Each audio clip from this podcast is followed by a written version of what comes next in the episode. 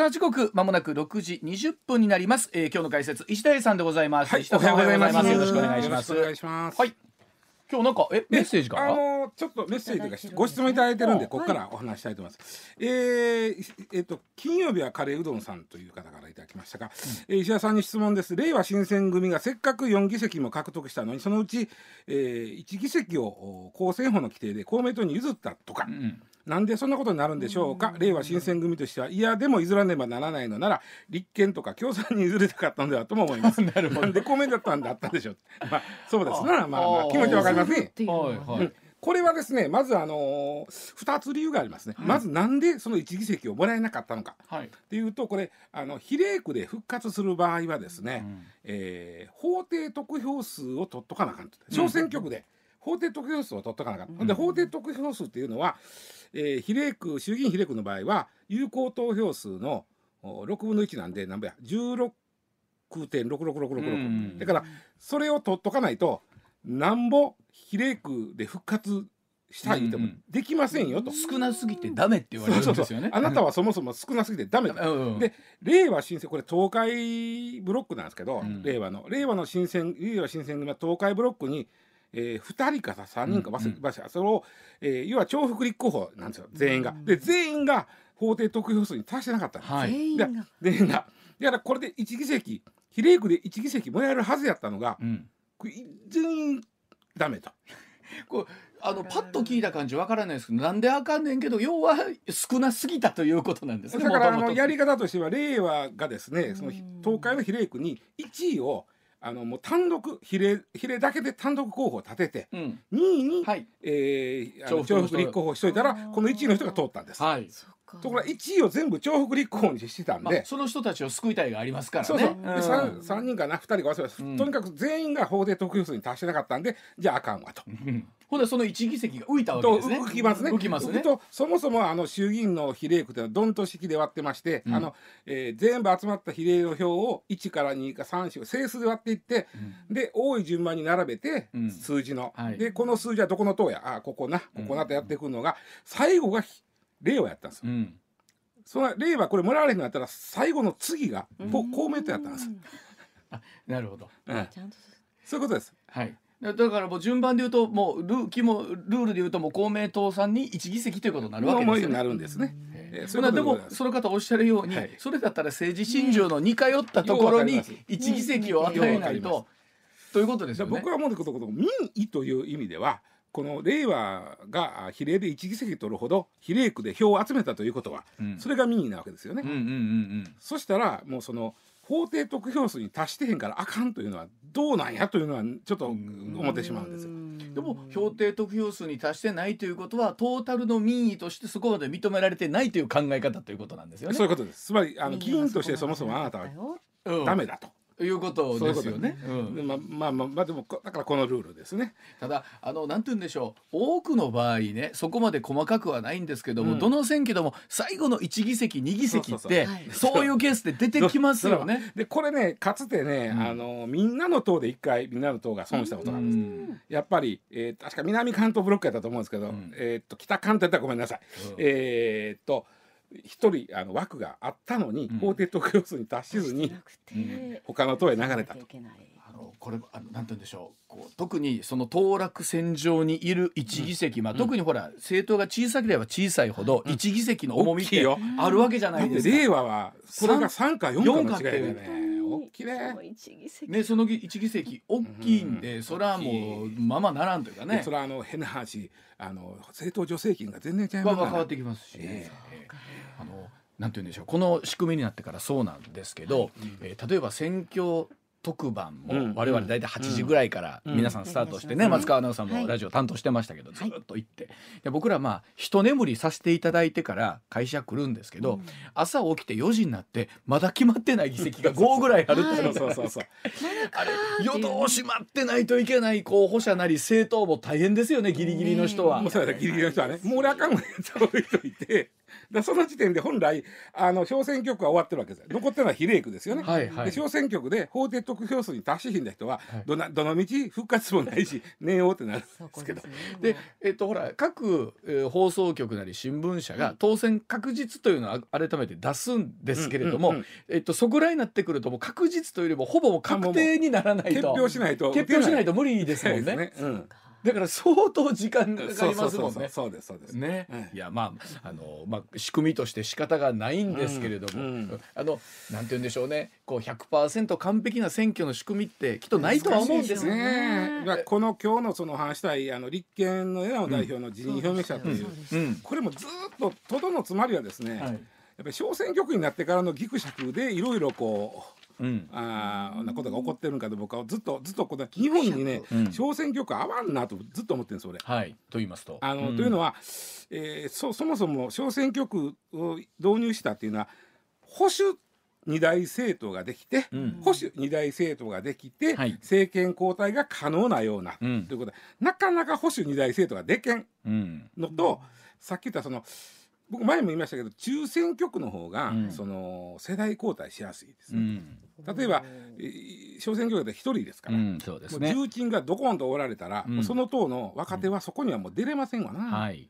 まあ今年の今回の選挙で少し潮目が変わってきたのはありまし変わりました、たけどね変わりました変うんわりました、えただそれもその党じゃないじゃないですか。うん。例えば自民党の重鎮がうん。落ちて、うん。まあ、例えば立憲の若手が通るとか、そういうことでしょ？そ,、そうですね。うんうんの党の中の新陳ではねね。そうですね。新陳代謝という意味では起こりにくいんで、うん。これが中選挙区やったら例えば自民党から2人じゃあ通せましたとか、はい。なった時に2人目は若い人が頑張ってうん。上の人と一緒に通るっていうかできたはいはいそうですね。が、まあ、それが難しいんでね、うん。なかなか難しい。でまあこの枝野さん。うん。うーんなんです。この人も立ち位置がようわからん方なんですよね。こうと言いますとうん。えーっともともとねこの方し日本新党からうん来た人なんです。うん。うん。で小沢さんなんかとある意味一緒で仕事あの日本新党と保守党が一緒になって新進党ができた時にはい。はい。小沢さんなんかと一緒に仕事をしてた人ですよ。うん。で本来日本新党って保守で中道右派なんですよ。ですね。はいそうですね。中道右派なんですよ。うん。ところがこの人の今の立ち位置はうん。立憲って中道左派になってますよね。はいはい。そうですね。ううん。ん左派になってますよ。うんなん。でも本来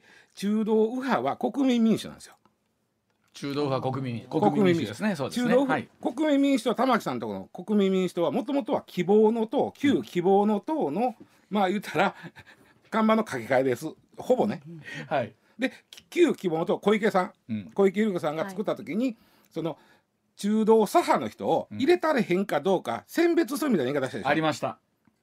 ありでました。カチンときたそのお中道左派の人たちがうん「な一回」みたいになった時に、うん。そこで枝野さんが、じゃあわしが立憲民主党で党を作るから、そこに来いよ言うて、それ前回の衆議院の時ですよ。あもうそれじゃあ4年前ですそうよ、はい。でそれで野党第一党までしたんだからそれはそれですごいんですよ。はい。うん。はい。でも本来枝野さんは中道右派の人なんです。そう。これそんそれはどうどう考えたらいいんですか？いやだからそれは中道左派を救いたかったと。はい。いうのと、まあ、自分がその作ることで、うん。まあ、数取れたら野党第一党にな実際なったまあまわけですから。ずはそうですよね。うん。でその後もまあいろいろこうひ例えば国民民主党とひっつけなかったんですね。去年。去年の1月、うん褒めたら選挙、うん。去年あるかもしれない。時に、まあ、結局はコロナでなかったんやけども、あの時にもう元に戻ろうぜと俺たち。ももともと民進党やったんですよ。はい。もうあまり細かいこと言わんと。もう一回元に戻ろうやと。離合を集散してるからよく分からへんでしょ？うん。ね、だからもともと民進党やったんです。うん。はい。うん。もうあの懐かしの政党の名前言い合いましょうみたいな感じになってそうですよ、ますよねそうなんですよね。でそのでも分かれた。右派と左派にまあだい右派と左派で分かれたんですよこれわそういう意味では分かりやすかったんですけども、うん。そこにおる人が右派なのか左派なのか分かれへんのと。自分ではみんなどう思ってるんでしょう私私右派ですか？私左派ですかみたいなよう分からへんねんな、はい。だからこれ小選挙区制になった時に自民党の二軍みたいな感じになっちゃったんですよ。うん。あの、うん。す自民党以外の野党の中道が、うん。ではっきりとせえへんだわけうんうよ。んでででもね今回僕やっぱり日本人の気持ちとしては中道右派を求めてる気がするのね。うん。あのまどまあ極右という言い方も失礼ですけれども、でうん。要はその自民党に取って代われる自民党ちょっとけしからんなと思ってる人が自民党に取って代われる政党が欲しいなとなった時に。それを例えば日本維新の会とかはもうそこはスポッとは相手はまったわけですよね。本来国民民主党は中道右派なんですよ。うん。右派なんだけども立憲とひっつけひっつけへん。あのどうや喧嘩してやっぱり俺原発俺は賛成やから立憲とはひっつかれへん。とかいろいろ言い出した時にもう右派も左派もこっちはもうはっきりしてるのがうん。維新やったん。中道右派、まあはっきりしてますそうですね。うん。ではっきりしてるとこがかつては希望の党やったん。です。うん。うんうんうんうんね、で希望の党があんなあの排除理論であの子になってしもて、うん。えー結局はあの国民民主と立憲に分かれる形になっはいてしまう。はいはい。であの時希望の党がきっちりと中道右派路線を決めて、うん。えーちゃんと野党を結束していれば、うん。まあ、その中にはおそらく共産党入ってこないんですけど、ね。すね。も入ってこないんですけど、うんうん結束してたらここまで、うん。あのーつまり中道右派の席が空いてないわけですから、うん。うん。維新と分け合う形になったと思うんです。維新がここまで躍進はできなかったかもしれない、分け合う形になる。ひょっとしたら中道右派でひっついて自民党と対抗できるん。うーまあそこでは初めてうん。政権交代がきちんとできる政党ができるのかもしれない、だからつくのかなと思ったんですが。本来例えば日本維新の会とうん。国民民主党が一緒になるっていう選択肢っていうのはこれはないこれはこれでないんですか？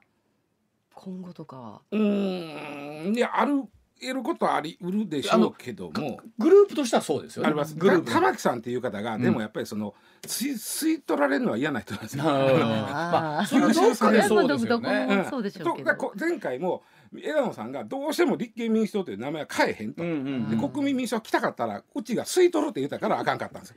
あの特にねここはい。10年ぐらいかな、本当に今石田さん言ったようにいうん。ろんな政党が生まれては消え、うん。え結合しては別れみたいになった時に、よく言うガラガラポンをもう一回やって、分かりやすく大きなグループに分かれてくれって思いって、そうなんですよね。細かいところで分かれず。そう。そうなんとなく。結局ねなんやかんや言いながら立憲民主党で本来中道左派うん。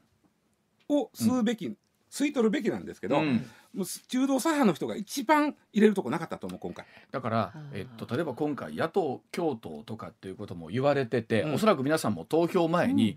いろんなねマッチングアプリじゃないですけど、うん。自分のこう思いとかで。あなたの政で見た時にあそうか改めてこの政党はこういう特色があるんだなと分かった時に、うん。果たしてあの野党共闘というのはほなうまいこと言ったんかっていうことを冷静に考えた方が多かったでしょうね。。でもそこはねいまだに分からへん。で、うん。枝野さんがまいまだに、まあ、やっと昨日やっと、うん。やっと言って怒られる、はいはい。あの辞任の表明しはったけどすっげえ悩んでたんがそこでね、うん。あのよ野党共闘はうん。失敗やったんか成功やったんかっていうのがねこれは微妙ですね。めちゃくちゃ微妙で、うん。少なくとも比例票はめっちゃ減らしたんで、うん。大失敗ですね、そこは。だからあの例えばざっくりと立憲民主党と共産党ってうん。グループとして似通ってるような感じはあるんですけど本質を見ていくとあの根本の考え方として違うところも違い多々あるわけがますね違いますね。うん。あのさっき言ったその小選挙区制で、うん。えー本来中道左派の政大きな政党ができて、うん。自民党とうん。政権交代を競い合うというのが良かったんですが、できたのが中道右派なのか左派なのかようわからん。分裂を繰り返すようなところがまだまあまあまだその、まだもう30年ほど経つねんからな、うん。もうええ加減決めてもらわなあかんだけど。でまああー今回まあ辞任表明されたということで、はい。じゃあ次の代表はどういう形で世代交代を起こしていくのかっていうことなんですすね。だからやっぱりそういう意味では、うん。えーもういまだに党内がやっぱり中道右派と左派で分かれますからううんん。そこをもう関係ないよとうん。言える人やないとあかんやろね。あもう言うたらもううんまあでもまあどうしてもやっぱし昔のその一遍政権取った時のね、うん。えー真ん中におった人になるんでしょうけど、うん。いきなり若い人は無理やと思うんでこの、うん。まあそうある意味割と喧嘩ばっかりする 人たちなんで。なんかねどっかでこう時代に圧倒の照らす鏡かなと思うのは、うんなんか個々我々も個別の思考ってものすごく変わってきてるところあるじゃないですか、うん細かいところ含めた時に、うそれは自分のね主義主張にドンピシャで合う政党を探すのってすごく難しくて、一方で細かいとこやっていくとそういうふうな形に分かれていくじゃないですか、うん。中道右派、うん。中道左派、うんえーね。ただもうほんま、まにさっき言った維新があるんで、うん。もうこういうそういう意味で新しくできる政党は中道左派をがっつりうんあののば目指した方が僕はええと思うんですよね。うんうんうんでその時にもう離れていってしまってるんですよはっきり言って中中道左派の人はうん。今回めちゃくちゃより離れたんです。うんうんでその人たちを呼び戻せるような路線を作れるかどうかやと僕は思うんですけどね。ね、でまあ一方であの今回例えば20代30代の人たちが、例えばその自民党に対する得票がすごく多かったっていうのを聞いた時に、うん。うん。若い人イコール革新家っていうと決してそうじゃない。ななくって、むしろあの全共闘世代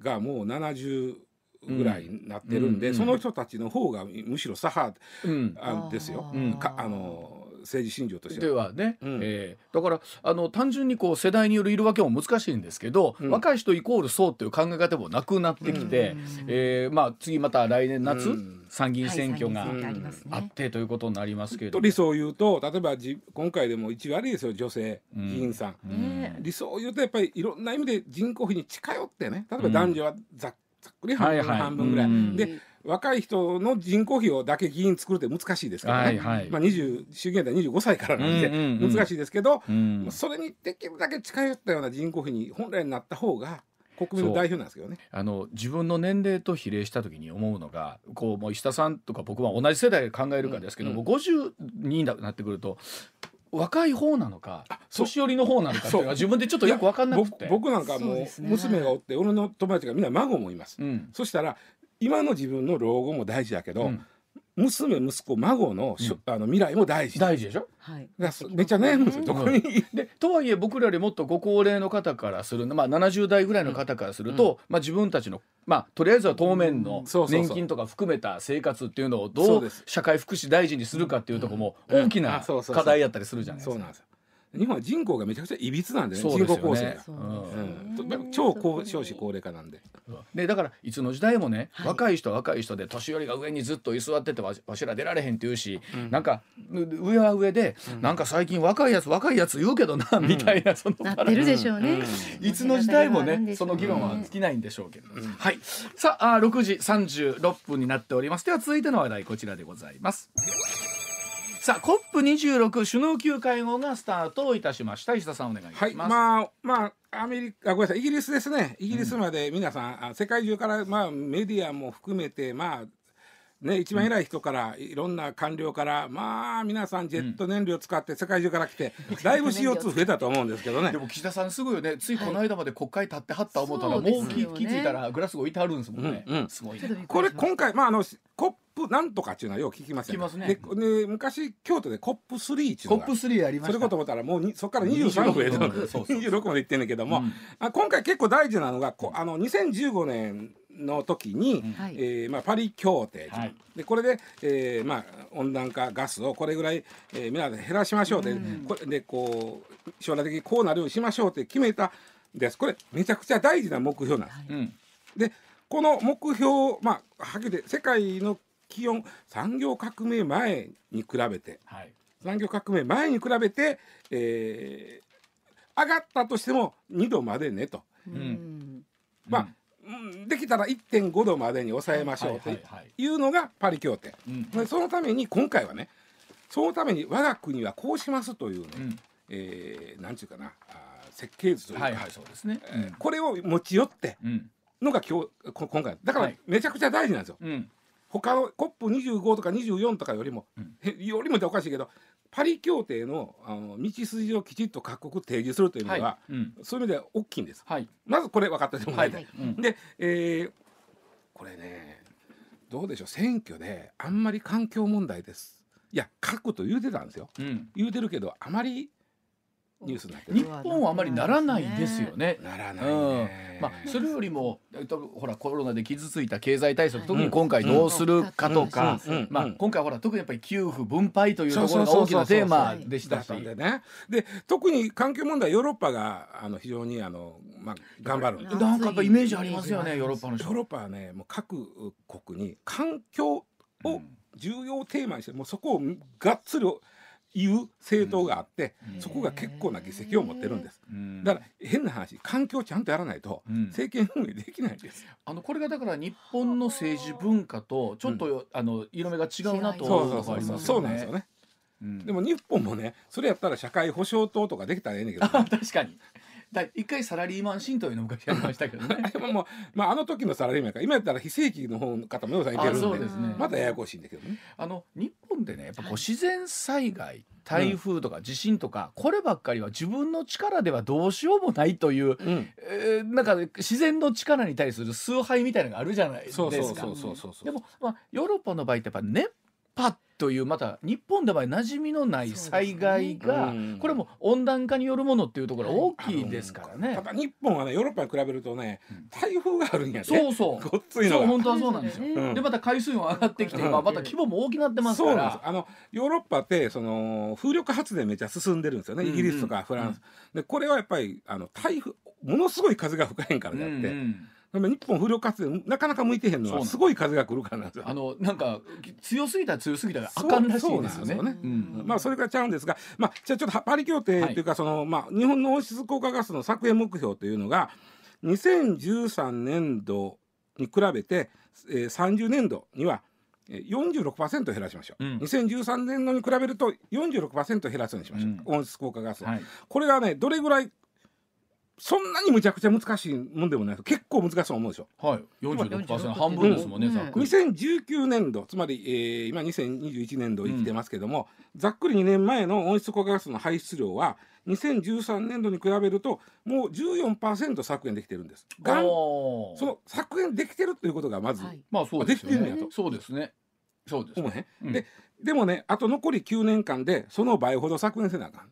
うん。ここから後の削減は大変なそうかもしれないですやらなきゃいけないね。ほいでそれは言うたらこれ国際公約なんですよ。まあそうなんです。うん。国際公約は実は去年10月のあの菅さんが国会の所信表明演説で、2050年にもう実質ゼロにします、うん。はい。2050年に。うん。これが国際公約です、これに対しては国連もアメリカもよう言うたと、うん。まあ、もちろんヨーロッパも、うん。日本よよう言うたと、うんでバーッとなった。うん。でいや菅さんもそうですかけどでもこれ国際公約になっちゃった。はい。でそのためには2030年度に、えー、13年度比で46%減らさなあかんと。これ逆算です。はい。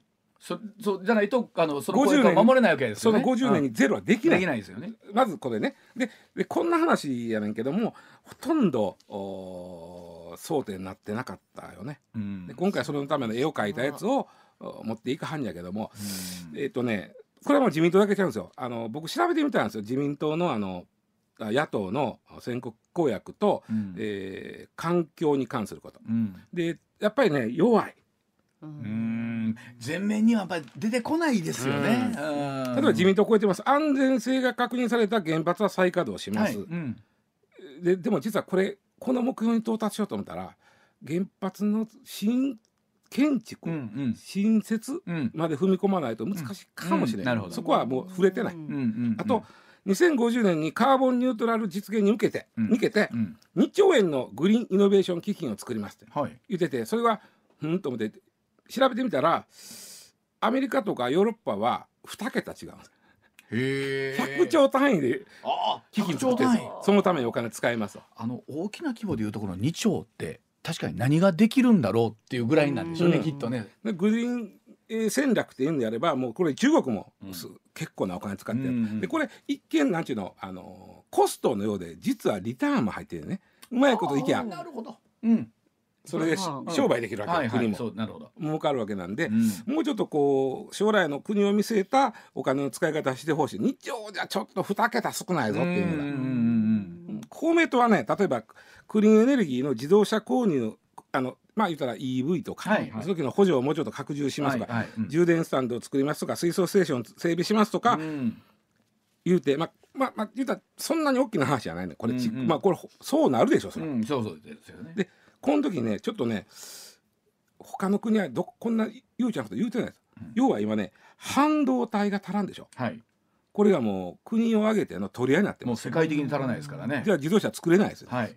車載あの EV なんかあ電気自動車なんか作ろう思ったら余計に半導体いりますからそうですよね。でどうすんねんあと電池の取り合いがもう始まってるんですよ車載電池の取り合いがもうあ始まってて実はアメリカとかヨーロッパさっき言った中国これはもうそれぞれ囲い込みを始めてます、うん。だからクリーンエネルギーの自動車を購入する人をその税制で優遇しますとかで、うん。作られへんもしょうがないんやけ。どそうですね。うん。そうか。ね、でも絶対にも言われてるのが車載電池が足らんっていうことなんですよ。はあ。絶対電池足らんです。もう半導体の次はもう電池も。足らんの分かってるわけ、はあはあはあほんでそこをどうするかという話を本当は公約で言うてほしかった。うんうんうん。例えばね、まあ、これはまあちょっと働いてる人おるあるから経験には言いませんけどう、ん。日本って電池メーカーの数がめちゃくちゃ多いんですあそうなんですね。うん。うん。だから車載電池を今後あの日本としてうん。じ自分のところでちゃんとしたものを作って広めていくためには電池メーカーの再編って絶対いるんですよ。はあ。うんその再編のために政治が何をできるかということを例えばそこまで公明党さんが書いてくれたらうん。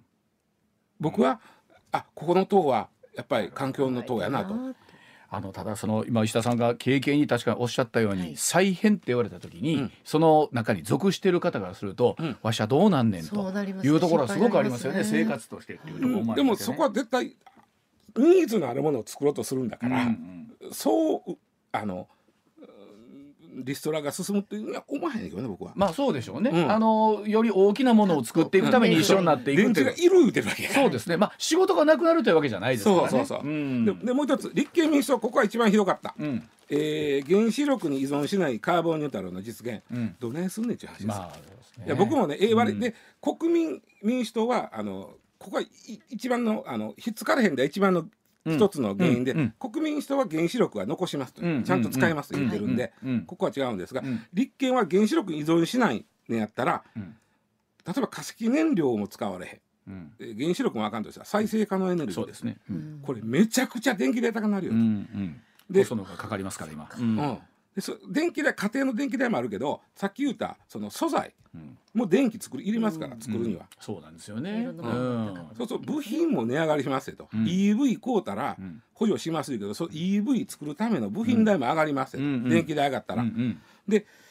そのもう冒頭ですよはっきり言って、うん。冒頭口頭ちゃいます、うん。その冒頭に家庭と産業界が耐えられるのかという耐えれますよっていうこうしたらっていうのを書いてくれないと、うん。この党の立憲民主党の、うん。えーいわゆる環境政策には、だよねとは言われへんねんね。この日本の今衆議院選挙のタイミングで COP26 が並行するような形でスタートをしてたんですけれども、うん。季節してその我々は環境問題ということをうん。改めて現実としてこう公約と合わせてね向き合わなきゃいけない表にならんってねっていうね議員さんよう言うんですけど、えー、46時47分になります。コマーシャルの後石田さんともう少しさああー引き続き石田英二さんに、はい。今日はですねいろんな回数もらってるんですがさあこちら参りましょう。さあ新500円硬貨の流通始まるというそうですね。あのーまあどこをもって流通始まるかというと、はい。おそらく明日からやと思うんです。うん。というのは、えー今月から一応新500円玉がまあなんていうか日本銀行から銀行に渡されてます。うんね、うん。もう銀行にはあるはずです。はい。で銀行がいつぐらいからか言ったらおそらく連休あごめんなさい。あの今日の休日明けの明日ぐらい以降ぐらいからかな。うん。だって1日にもらって昨日はまだ早いと思うんです。はい。でまあ4日でまあそういう意味ではまだ目にした人は少ないと思うんです。うん。ねしてへんでしょ？まあしてないです。あのなんか来るかなと思うんですけど来てないですよね。うん、でまあは早みたいで結構ねこと今年度中に、えー、2億枚今年度ということは11121213で5か月ですから、はい。2億枚ですんで結構グリングリン回ってきます。うんうん。ね。そのうち嫌でも見ることになるんです。まあそうでしょう。わちゃん500円玉できたんっていつか覚えてる？あれ何年ですか？いつですかね？高校生ぐらいやったかな？1980年代後半ぐらい。半ば ?82 年。82年か、うん。昭和57年。57年。うん、僕大学生やったんでバイト先のお兄ちゃんが「これ新しい出た500円玉や」言うて僕に見せてくれたの覚えてる。ということは俺中学2年とかぐらいの時やったのか。な82年やね。ね。はい。で、えー、い500円玉1回モデルチェンジしてるんですしてますよね。はい。それが2000年。平成12年。あで今回がそういう意味では2回目のモデルチェンジーだからそういう意味では3代目です。はい。3代目随分ガチンと変わるんですけどね、うん。まあ偽造防止のためにかなり細かい工夫がある。映像で見ましたけどすごい細かい技術じゃないですか、あれ。500円でこんなん作ってくれんのと思うよね。変な話。500円でこれ作れ言われたらそうですね。もうだって周りと中で材質も違うし。違うわけでしょ。実は中も3層か中なとは、はいはいなんかこんなんで500円でよう作らんもんあであの周りのギザギザもなんか2種類ぐらいあるんですよね。そうそうそうそう。うん。でこうなんかこう斜めにしたらちょっと字が浮かんでるとか細かいことやってはる。で今日まああのーもうすでに銀行の ATM とかあ鉄道の自動販自動販売機券売機もはい。全部は並んでます、はい。鉄道も最近ねみんなねあのなんていうのキャッシュレスでしょ？乗る時。あそうですね。ピタッとしますもんね。あんまり切符買い人少ないから全自動販売機をそれやってしまうコストを考えるよりはこれは新しい500円が使えます。これはまだですっていうふうに当面なるんちゃうかな。当たりって書いといてほしい。ですねこれこれ新500円入ってますそうそうそうそう。いけます。でもっと言うと町の自自販機はそうすぐに簡単には買えるそうですよね。ね、うん。ソフトの書き換えでいけるって言うけどそのそれすら結構手間なんで。でね今日言いたいのはねちょっと面白いなと思ったんが、うん実はさっき言ったキャッシュレスが今進んでますやん。うん。しやから1円玉とか5円玉はものすごい減ってるんです。あ。流通がね、あはい。もうそれはそうですよもうそれが嫌でピッてやるんやから、ん。1円玉細かいなとか、そうですよね。ところが、うん。なぜか500円玉だけは流通量が増えてんだよ。へえ。何？これなんかわかる？もしかしてあれ？500円玉貯金してる人が増えてるから。その通り。マジで？その通りやねこれ僕調べたよ。なんで500円玉だけが増えとんねんと。うん。らちゃんと日銀がねああ日銀ああ500円玉やからこれは政府が出してる、はい。でも日銀が言うてはったわ、はい。おそらくあの1万円札も増えてんねん。はい。これねみんなね金利低いからタンス預金するんですよ、はいします1万円札もね、はい。うん。それと同じように500円玉はまあ言ったら貯めりゃそれなりの金額があれちょっと待ってお話面白そうなんで、えーコマーシャルと地方を挟んだ後もう少し細かく上泉雄一のエーナー MBS ラジオがお送りしています。さあ7時になりました。エーナー水曜日松川博香アナウンサー石田英二さんとお送りしておりますが、さあその500円玉の流通俺、量、はい。今日一今から一今日一番ええこと言うよ。おそらく珍しいおそらくそんなええこと言うよ言うてもうあはい教えてくださいのもうあのもうみ立憲民主党とかよりもめめでたいこと言うあのね要は500円玉貯金する人が増えたから、はい。500円玉の流通量だけが増えてんねん、うん。1円5円は減ってるけど、はい。で新しい500円玉来るんでまたまあい増える。でその時に新しい500円玉が来ると旧500円玉をじゃあちょっとひょっとしたらもう1枚札に変えちゃおうかという人もいてるかもしれんじゃないですか。はまあね。まあまあ今までたまったん。で僕は言いたい。うん。この500円玉この年の500円玉だけはうん。変えたらあかんっていうのをえちょっとどういうことですか？要は発行枚数が少ない。うーん。あの500円玉はさっき言ったように昭和5 57年から出てます、はい。でまだ、まあ、今回3度目のあ2度目のモデルチェンジ3代目になるんですけども、えー今までで一番発行枚数500円玉、うん。少なかった年はいつでしょあもしかしてえー、え平成の最後の年、はいいや。違う？昭和昭和64年？の最後じゃないですか。え？あまだ昭和64年です、ね、昭和64年。昭和64年は2番目なんです。っていうのはね昭和60年は7日間しかなかった。しかなかった。7日間なかったけどしかもそのうちの3日ほどは正月休みだよ。そうです。だけどでもそれはもっと前から作ってるからあそうや64年のやつは確かにそうですね。えでもね2番目に少ないん平ですよ。成えーっ2と年？